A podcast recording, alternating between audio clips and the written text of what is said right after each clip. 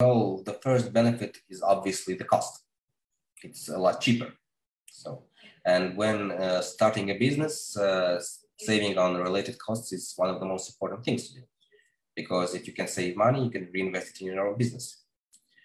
Another bonus is that Estonia, as you said, is crypto friendly. It is actually, I would say, it is IT friendly. So everything associated with the digital world here is very welcome. Basically, Estonia is a very IT country. So everything here is done online.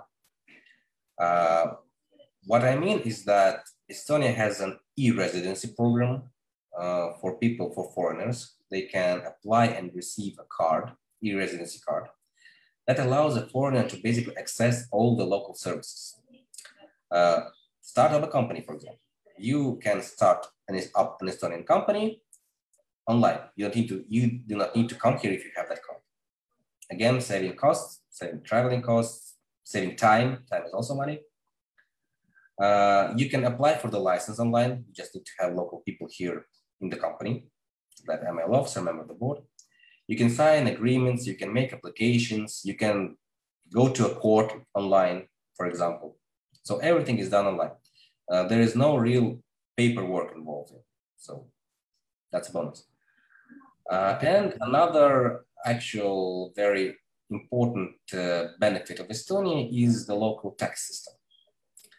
Uh, the thing is that in Estonia, uh, you do not pay income tax, corporate income tax, until you decide to distribute your profits as dividends.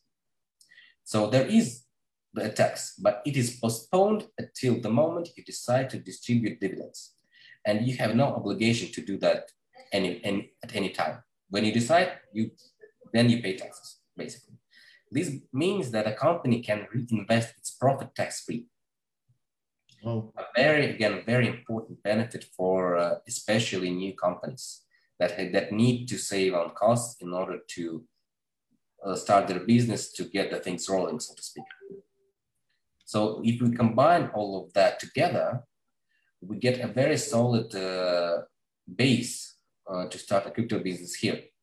Uh, regulation, uh, relatively, well, so to speak, a cheap way to start up a company, get the license.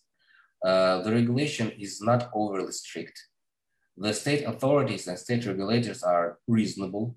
Uh, they are not actually like predators wishing to get something away from you. They work with you. They consider you more of a like a like a client than something like instead of someone they have to punish. Uh, a very good tax system, very IT friendly. So all, put all that together and you have a very good amount of bonuses. You can also add to that that Estonia is in the European Union, so it is a very respected uh, jurisdiction. You benefit from the all the uh, benefits of Estonia being in the European Union. Uh, for cryptocurrency, that is not that overly important, but you at least get uh, bonuses as a part of a very big unified market.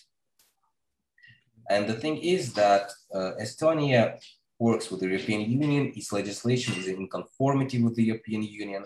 So if you can be sure that the ML policies and uh, things that you have set up in Estonia are adequate for the uh, adequate for the whole market of the European Union. So that's already good.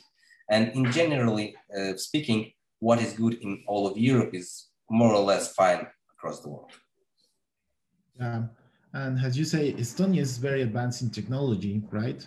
And you can obtain the residence online. That is amazing. And you know what well, are the? I specify it's e-residence. It doesn't. have, It's e-residency. You can't come here okay. It's not a travel document. It's only basically an ID card that allows you to access uh, all the services. But if you want to open a company, yeah, good enough.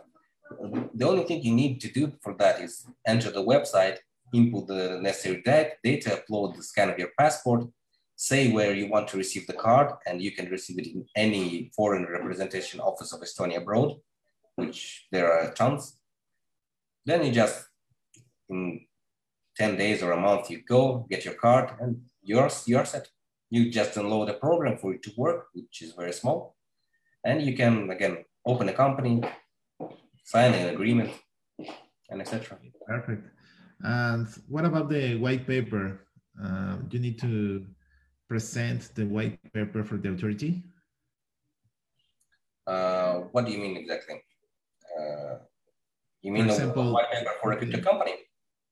Yeah, uh, in the same uh, example for raise uh, to raise money for the license for the initial coin offering, you need to present a, a white paper for is, is some of the requirements for for raise money. No uh, the white paper is not a requirement nor do you need a business plan or anything like that to get the license. They ask for a description of your business. Yes that's true uh, what they want to see is that you have an actually solid idea and you know you know what you are doing they do not judge it on the basis of originality they just want to see that it's actually something solid so you do not need to provide a business plan or something like that. From some other financial licenses, yes, that is required. So for example, if you want to open, I don't know, a credit institution and give out loans here, yeah, there, there that exists. For a crypto company now. Okay, perfect. And um, is there uh, one, one additional very interesting bonus, just for example. Uh, obviously a company working on financial market needs an active account. I mean, bank account or payment system account. And for the Estonian purposes, uh, you do not need to have one in Estonia. You can have one anywhere in the European Union. Bank account, payment system account, anything suffices as long as it's in the European Union. Again, many options, many variants. Great, another benefit. Mm-hmm. Huh? And